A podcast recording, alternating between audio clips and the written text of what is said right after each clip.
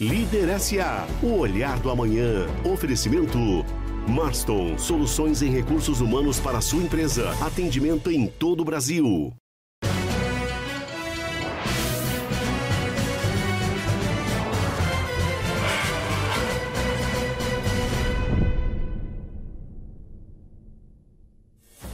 Olá pessoal, espero encontrar vocês muito bem para mais um programa de liderança e sucesso no nosso Líder SA. Hoje eu converso com Gustavo Vieira, o diretor de operações da Vale, responsável pelas operações de minério de ferro dessa gigante global na China. A Vale é hoje uma empresa privada que figura entre as maiores mineradoras globais. Suas operações extrapolam fronteiras, presente em cerca de 30 países, com seus mais de 120 mil colaboradores. Além da mineração, atua em logística com ferrovias, portos, terminais e infraestrutura de última geração, em energia e em siderurgia.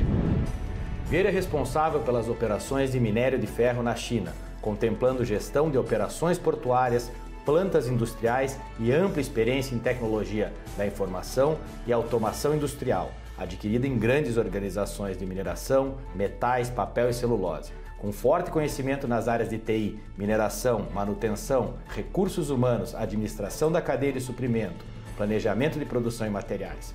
Gestão de almoxarifado e automação industrial é um executivo de larga visão sistêmica e com grande vivência internacional. Gustavo, seja muito bem-vindo ao Líder SA e ao SBT. Olá, Ricardo, tudo bem? Obrigado pelo convite, um prazer enorme estar aqui falando com você hoje. Prazer é todo nosso. Gustavo, para nós começarmos esse papo, você tem uma trajetória na Vale incrível de muitos anos. Eu gostaria que você compartilhasse com o nosso telespectador e com a nossa telespectadora como se desdobrou a sua carreira numa empresa global tão importante. Depois nós vamos falar um pouquinho que recentemente mudou inclusive um pouco de área. Conta pra gente como isso aconteceu. Ingressei na Vale em 2001, na área de tecnologia, tive minha carreira toda desenvolvida dentro da área de tecnologia da empresa sempre buscando é, conciliar né, tecnologia a favor do negócio, né, uma coisa que eu acredito muito, né, tecnologia ela precisa gerar valor para o negócio da empresa, né? Então, acho que uma das minhas características foi justamente buscar isso, né, como, como, como, como benefício aí para a empresa como um todo, né? Então, isso me ajudou bastante. Eu acabei conhecendo todas as operações da empresa, viajei muito, é, vários países, várias operações aqui no Brasil. É, fiz muitos amigos, aprendi bastante sobre o negócio de mineração, é o que me ajudou muito na minha trajetória né, durante esses 20 anos que acabamos de celebrar agora, início de julho, 20 anos de empresa. Que legal. Bom, você veio numa trajetória muito consistente na área de tecnologia, como você mesmo comentou e nós falamos aqui na abertura do programa, e agora assumiu a área de operações é, na China. Como, conta pra gente como foi essa mudança, porque a dinâmica é um pouco diferente, são áreas um pouco diversas. Conta pra gente quais foram os desafios que você encontrou para mudar de área assim, depois de um tempo já tão bem estabelecido na área de tecnologia. Como plano de desenvolvimento de carreira, Ricardo, já há uns dois, três anos, né, a gente havia traçando um plano de de desenvolvimento profissional, né, com uma migração prevista para as operações.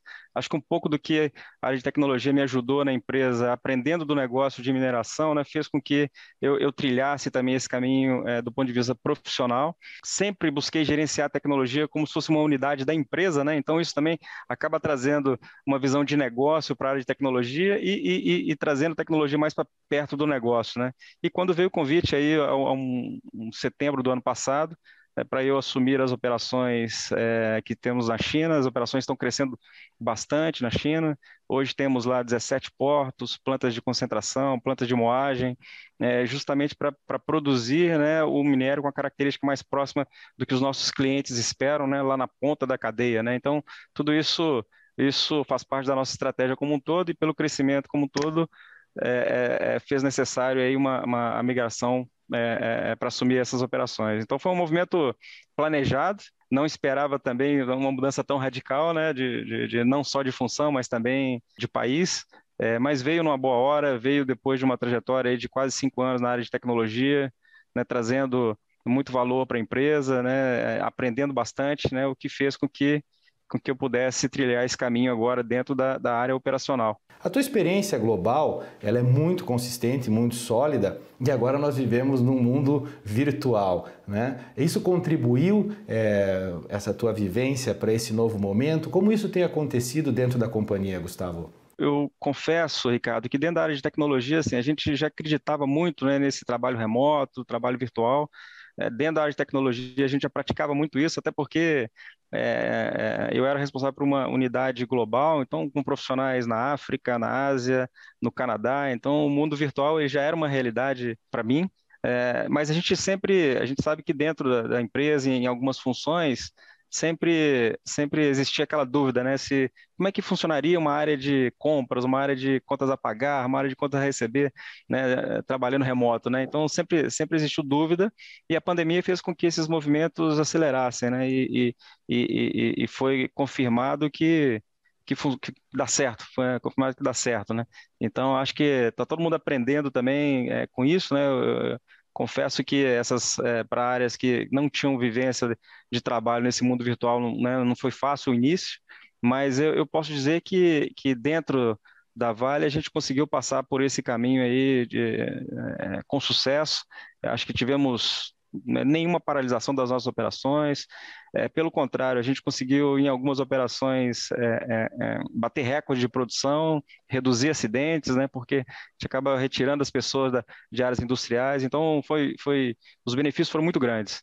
Então, e agora, é, com a minha mudança, né, eu, eu fico entre Brasil e China, então o mundo virtual ele é a realidade, né? A gente precisa trabalhar né, no fuso horário onde as nossas operações acontecem, né? Então, então demanda aí muito esforço, né, estando no Brasil, é, é, mas, mas mostrando também que o mundo virtual funciona eh, e, e, dá certo, né? E é interessante que no passado era uma, nós reclamávamos, né? Ah, nossos filhos ficam muito tempo no celular, fazendo videoconferência e, e usando mídias sociais e tudo mais, e agora estamos no, no, no, mundo profissional fazendo o mesmo, né? E mostrando que dá certo, né? Gustavo, naturalmente que você já é uma pessoa bastante habituada à diversidade cultural entre os países pela trajetória e pelas posições que você ocupou, inclusive é, posições globais. Mas o que você se deparou de diferente culturalmente falando entre Brasil e China, né? Desmistificar um pouco essa visão que nós temos, é natural que existam diferenças, porque são países culturalmente muito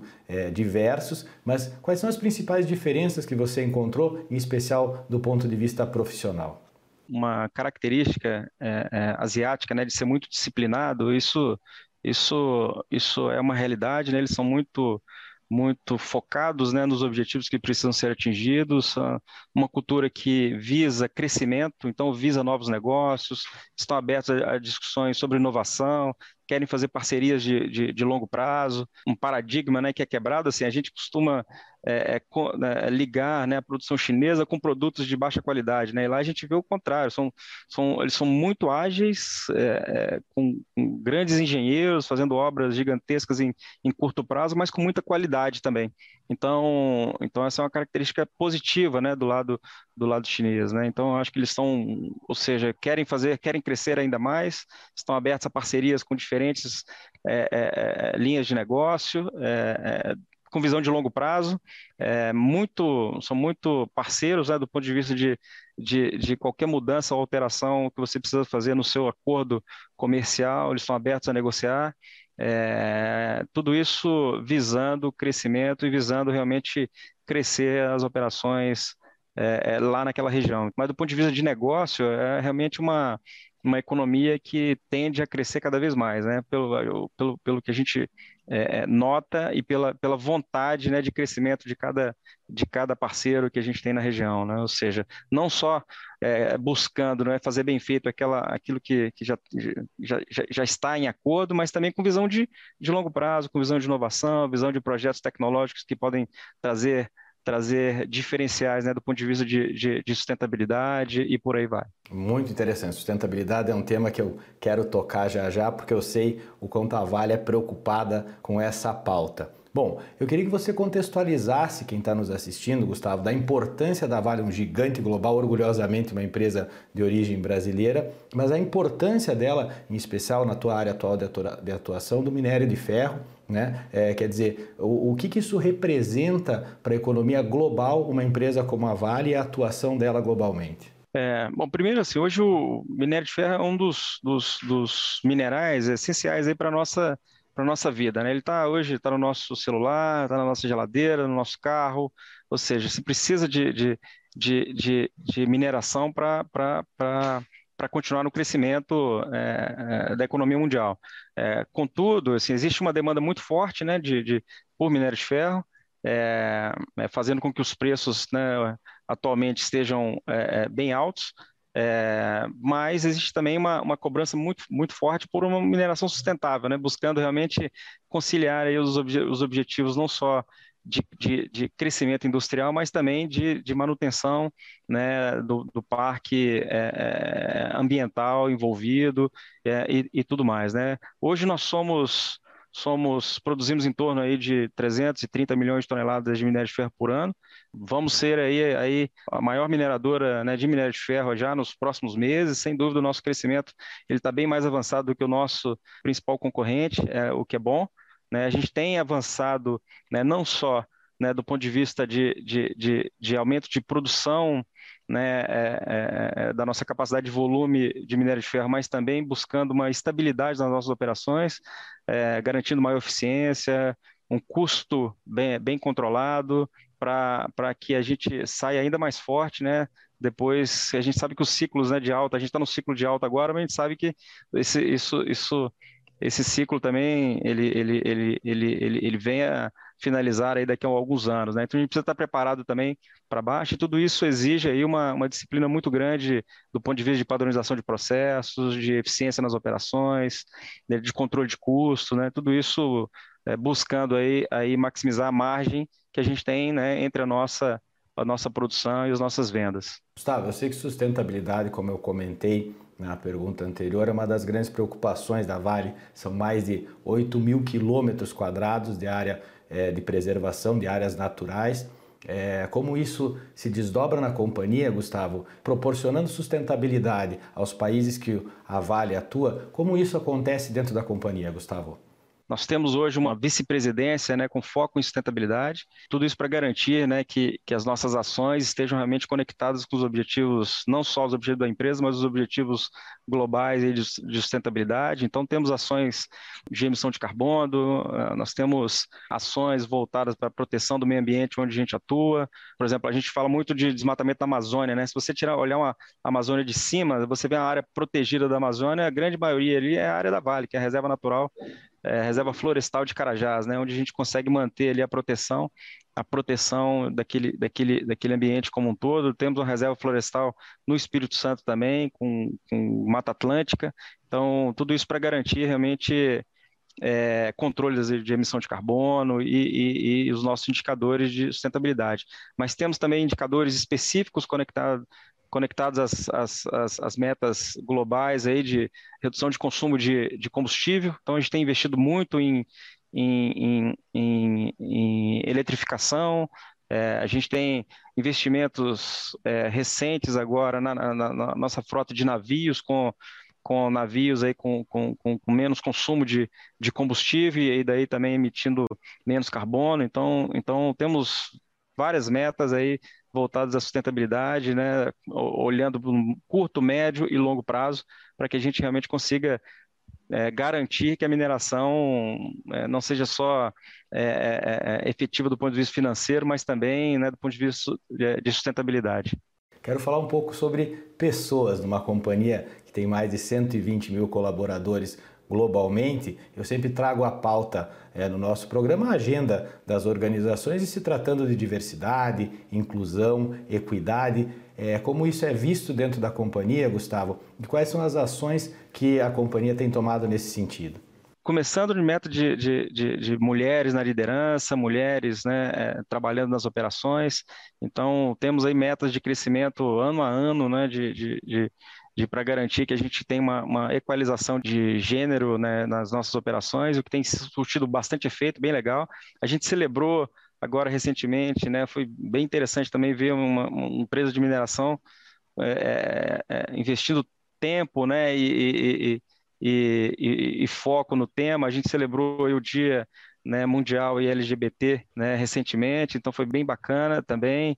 Temos é, investido, investido tempo em em, em, trabalhar a cultura também e o mindset dos empregados em relação ao tema, né? A gente sabe que, que, que, que é um tema muito amplo, né? A gente não fala só de mulheres, a gente está falando de, de, de, de, de raça, a gente está falando de, de religião também, então, então é um tema bastante, bastante presente na nossa agenda nos últimos, nos últimos anos. É, começando ali na, na, na, meta né, de, de aumento de mulheres na liderança, aumento de mulheres na empresa, e por aí vai, né? Mas é um tema que, que eu, eu, é constante na nossa agenda agora, né? E é, e é, bem interessante ver, assim, a empresa de mineração é uma empresa bem tradicional, né? Em algumas, no, no passado, dois, três anos atrás, a gente chegou, nós já chegamos a ter unidades que não tinham banheiro feminino. Você tem uma ideia, né? Isso é, então, a dificuldade de contratar mulher, né? Para algumas unidades industriais como essa, né? O tema está tá, tá constante na agenda e com resultados bem interessantes. Muito importante sabermos que uma companhia tão grande tem essa preocupação nas diversas é, diretorias, está tão presente essa pauta. Gustavo, eu sei também que você é membro do BR Angel, somos parceiros também do Orlando Sintra, que é um, um grande amigo. Conta pra gente como vem a importância para você, Gustavo Vieira, também, é, dessa questão das startups, do investimento nas pessoas que estão iniciando com um projeto. Como é a sua visão em relação a esse universo é, no Brasil? Bom, primeiro, assim, eu sou um fã do tema de inovação, né? Acho que, acho que na Vale gente, nós estabelecemos uma área de inovação há cinco, seis anos atrás, né, onde, onde falava-se pouco ainda, ainda sobre o tema. É, desde então, a gente vem trabalhando muito no ecossistema né, de inovação no Brasil e fora do Brasil também. É, nós criamos, né, junto com outras mineradoras, o, o, o Mine Hub, que é um hub de inovação para mineração, também quebrando um paradigma né, de as empresas, as, as, mineradoras, geralmente elas não, não se falam muito, então criar um hub de inovação de mineração é, entre as, operadoras, entre as mineradoras, isso, isso, isso é bem, bem, bem, bem interessante porque temos problemas comuns e podem ser resolvidos né, para todos ao mesmo tempo, usando inovação, usando as startups. Fui convidado a participar do grupo BR Angels, que é um grupo fantástico que, que tem realmente colocado muito foco e muita dedicação a, a, a motivar né, o uso de inovação através das, das startups, e, com investimento e também com, com, com muito, muito coach, né, com gestão, ajudando na gestão das, das startups. Uma ideia ela é muito boa, mas ela precisa sair do papel e virar e virar um resultado, né? Então, é, é, é, essa é a grande ajuda aí que o, que o grupo dá. E eu, sinceramente, acredito, já, fal, já falava isso na Vale há dois, três anos atrás, que o próximo nível de eficiência operacional das empresas, ele, ele, ele se dará através de inovação, né, com muita colaboração com, com, com as startups, e, e, eu vejo um futuro muito promissor. O Brasil né, teve agora, né, saiu estatística de investimento altíssimo né, no, no, no, mercado de inovação em startups no Brasil no primeiro semestre, o que mostra que a gente tem um potencial enorme de capturar boas ideias e, e transformá-las realmente em realidade. Sensacional. Infelizmente, nós estamos chegando ao final do nosso papo e pelo privilégio de entrevistar as grandes lideranças latino-americanas e globais como você, tem uma pergunta de encerramento que eu faço a todos e gostaria também de fazer a você.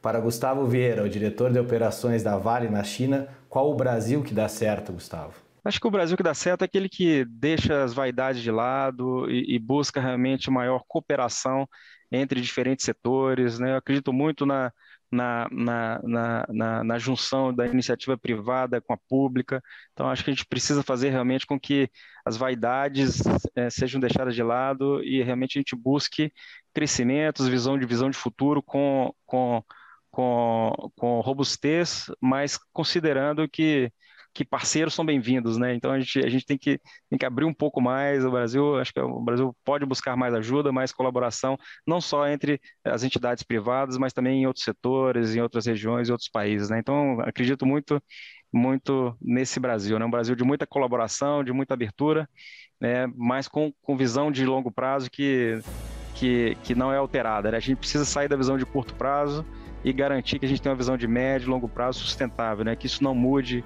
não mude de tempos em tempos, né? Então acredito muito nisso. Gustavo, eu quero lhe agradecer imensamente por essa conversa, foi muito produtiva. Quero reiterar que as portas do Líder SA e do SBT estão sempre abertas a você e a Vale e foi uma honra ter você aqui conosco.